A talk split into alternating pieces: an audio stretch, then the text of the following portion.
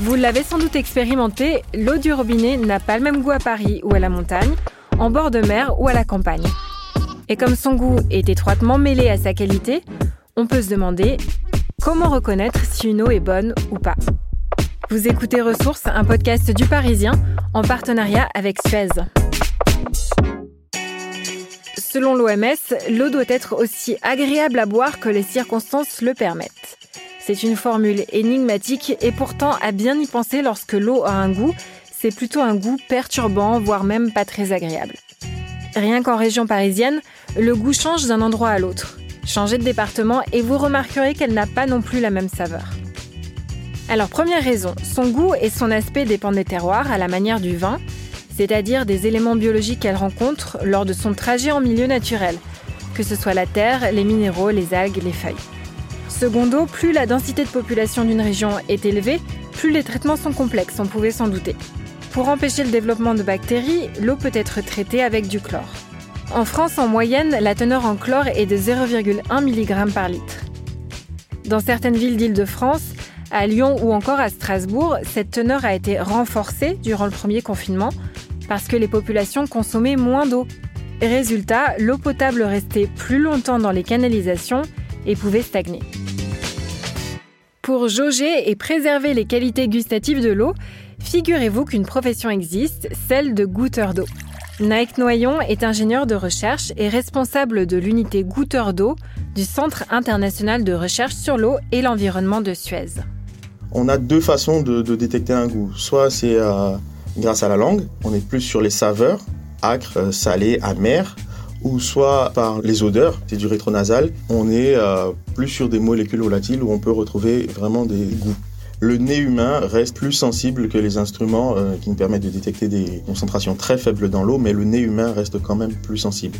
Il y a des molécules où à leur seuil de perception, nous, nos panélistes vont les détecter euh, en goûtant l'eau, alors que nos instruments analytiques derrière ne vont pas détecter la molécule. Les panélistes auxquels l'expert fait allusion sont autant de dégustateurs, vous peut-être, moi, formés pour reconnaître les principaux descripteurs du goût de l'eau. On a le chlore, on a le thermoisie, on peut avoir euh, herbe, foin. Un descripteur qui, revient souvent dans le goût de l'eau, c'est le goût de terre moisie. C'est le deuxième descripteur le plus souvent rencontré après le chlore. C'est comme le vin, les, goûts de l'eau euh, sont liés au terroir, aux ressources que l'on utilise pour la produire. Il y a des eaux qui sont plus ou moins euh, minérales et ça, ça influence le goût de l'eau. Euh, quelqu'un qui a l'habitude de boire une eau euh, avec une minéralité un peu plus forte trouvera qu'elle est meilleure que quelqu'un qui a l'habitude de boire une eau qui a une minéralité plus faible. Ce qu'il faut savoir aussi, c'est que l'assainissement pour rendre l'eau potable est très différent selon l'endroit où elle est captée, dans des cours d'eau ou des nappes phréatiques. Globalement, les eaux souterraines sont de meilleure qualité que les eaux de surface, puisqu'elles sont naturellement filtrées par les roches. Parfois, une simple chloration suffit. Petite astuce d'ailleurs pour dissiper le goût de chlore, vous pouvez laisser votre eau barboter dans une carafe couverte au frigo. Et sachez qu'un goût de chlore ou de moisi n'a pas d'impact sur la santé. Après nettoyage, l'eau destinée à notre consommation est ensuite stockée dans des piscines semi-enterrées ou des châteaux d'eau.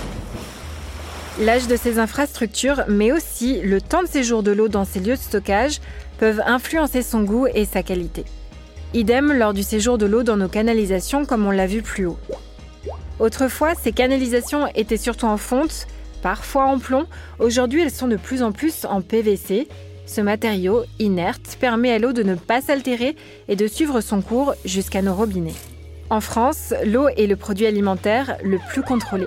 Les consommateurs ont des exigences fortes par rapport au goût de l'eau. Ils apprécient une eau qu'ils ont l'habitude de consommer. Donc c'est vraiment des habitudes de consommation qui font que les gens se préfèrent tel ou tel type d'eau et un goût du coup qui correspond à, ces attentes. Une eau avec un bon goût serait une eau avec un goût stable, une qualité stable, un goût qui ne change pas. Or un goût qui ne change pas passe nécessairement par des traitements et un nettoyage de l'eau de plus en plus poussé.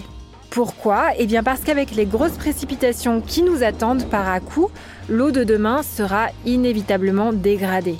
Son afflux va raviner et entraîner des mousses et des particules dans son sillon. Alors, pour que la qualité de l'eau soit au rendez-vous des décennies à venir, de nouvelles normes seront appliquées, comme cette récente directive européenne sur l'eau potable du 12 janvier 2021. Elle ambitionne des normes de qualité plus strictes, notamment la lutte contre les perturbateurs endocriniens et les microplastiques. Quant à la saveur de l'eau, on espère qu'elle sera toujours différente d'une région à l'autre, variant au gré des minéraux et des éléments biologiques qu'elle rencontre. Une manière de nous rappeler que l'eau est un produit bien vivant. Merci à Sophie Beno, ingénieure chimiste, experte assainissement et eau potable chez Sogedo, et Nike Noyon, ingénieur de recherche au CIRC. Ressources est un podcast Le Parisien en partenariat avec Suez.